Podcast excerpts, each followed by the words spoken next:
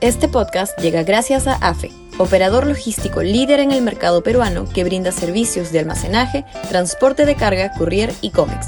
Los puedes ubicar en www.afe.pe.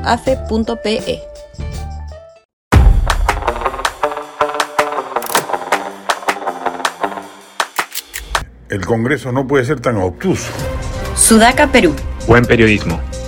Más allá de la protesta social, que hasta el momento no es lo suficientemente masiva para generar impacto político inmediato, queda meridianamente claro que el Congreso debe allanarse a un adelanto de elecciones.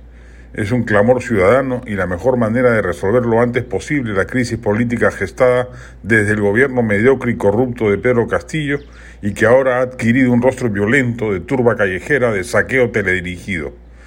Dina Boluarte tuvo la inteligencia de percatarse que no podía pretender gobernar hasta el 2026. El legislativo debe hacer lo propio. Si no lo hace, obligará a que Boluarte renuncie, forzando que asuma la presidencia el titular del Congreso y se vea obligado a convocar elecciones precipitadas, ya sin tiempo de emprender ninguna reforma y arriesgando que en las elecciones forzadamente adelantadas se vuelva a repetir lo mismo del 2021.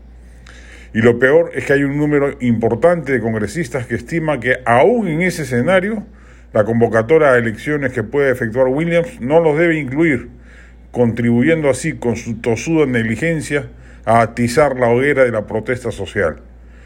Lo que corresponde es seguir las instrucciones presidenciales y emprender unas cuantas reformas, no muchas, que garanticen una mejor elección y una mejor atmósfera política en adelante. Reelección, bicameralidad con una cuota de senadores regionales, ampliación de las causales de acusación constitucional contra el presidente y poco más. Ya habrá tiempo de hacer una reforma profunda en serio y con los consensos debidos entre los actores políticos.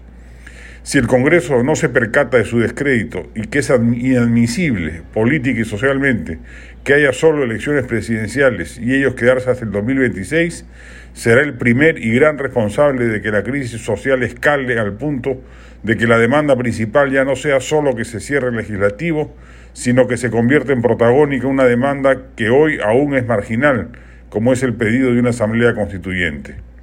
En momentos como este, las reacciones deben ser rápidas Corresponde que esta semana el Parlamento tome cartas en el asunto y apruebe la iniciativa presidencial, sumando esfuerzos para que se aplaque la protesta social y dejar sin piso a los asusadores radicales que quieren ganar espacio político en esta crisis para capitalizar luego electoralmente la situación. Un Congreso miope y terco solo hará que la perspectiva del país se vaya en picada. Este podcast llegó gracias a AFE, operador logístico líder en el mercado peruano que brinda servicios de almacenaje, transporte de carga, courier y cómics. Los puedes ubicar en www.afe.pe.